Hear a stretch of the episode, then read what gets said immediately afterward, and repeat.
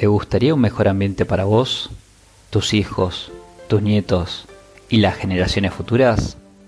Entonces, necesitas comprender los impactos que genera el sistema monetario moderno en el ambiente. Por ello, hoy te voy a hablar sobre la incongruencia del interés monetario respecto de los límites ambientales. Comencemos. ¿Querés aprender sobre dinero, sistemas monetarios y ambiente? Entonces, quédate acá porque vas a obtener información valiosa. Contigo, Federico Camargo, quien advierte en su tesis doctoral que las próximas generaciones necesitarán otras reglas monetarias para resolver los problemas ambientales. Hola a todos. Para hablar sobre la incongruencia del interés monetario y los límites ambientales, te voy a compartir una pequeña fábula. La fábula es sobre la recompensa solicitada por el hombre que le enseñó a jugar al ajedrez al emperador de China. Muy posiblemente, muchos hayan conocido el ajedrez debido a la serie Gambito de Dama de Netflix.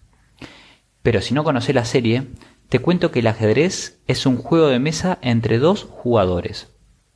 Uno con piezas blancas y otras con piezas negras, dentro de un tablero de 64 casilleros.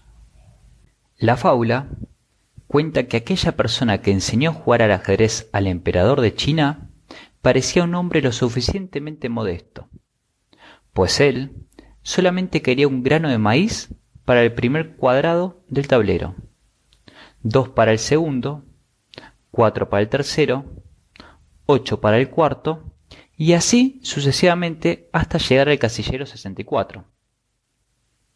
A simple vista, pareciera que la deuda del emperador de China iba a ser muy baja. Pero en realidad, el incremento sucesivo de la deuda casillero tras casillero demostraría que una deuda muy baja podría convertirse en impagable. En efecto, el impacto que va a recibir el emperador de China es similar a la capitalización de intereses, o sea, cuando se calcula intereses sobre intereses. Volviendo con la fábula, el emperador de China observó que en el casillero 32, o sea, en la mitad del tablero, debía abonar 2.000 millones de granos de maíz. Al ver esta situación, el emperador se empezó a asustar. La historia cuenta que antes de que las tres cuartas partes hubieran sido calculadas, el emperador empezó a llorar porque sus correos regresaron a él informando que no había tal cantidad de maíz en su imperio. Más aún, si hiciéramos el cálculo de su deuda en el casillero 64, observaríamos que la deuda sería imposible de pagar aun si su imperio tuviera la misma cantidad de kilómetros cuadrados de la superficie de la Tierra. ¿Querés saber por qué? Sencillamente porque cada grano de maíz mide alrededor de 0,5 centímetros, y la deuda del emperador en el casillero 64 sería superior a los 9 millones de billones de grano de maíz.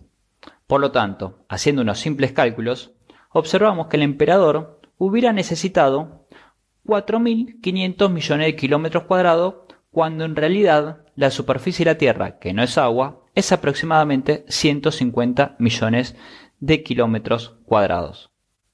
Por lo tanto, el emperador, para pagar la totalidad de su deuda, hubiera necesitado casi 30 veces la superficie disponible del planeta Tierra.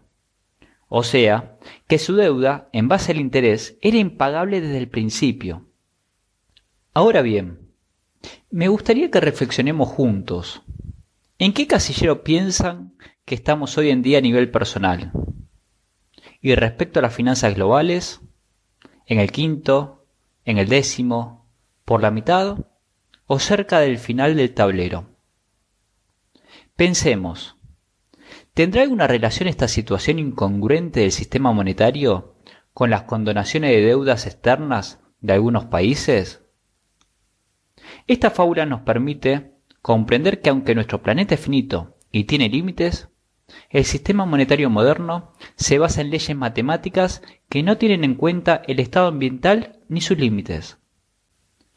Por ello, si queremos fomentar la regeneración ambiental y la sostenibilidad, necesitamos nuevas reglas monetarias. Si te resultó interesante el podcast del día de hoy, entonces te invito a que lo compartas con tus amigos y en tus redes sociales. Nos vemos en el próximo episodio. Chao.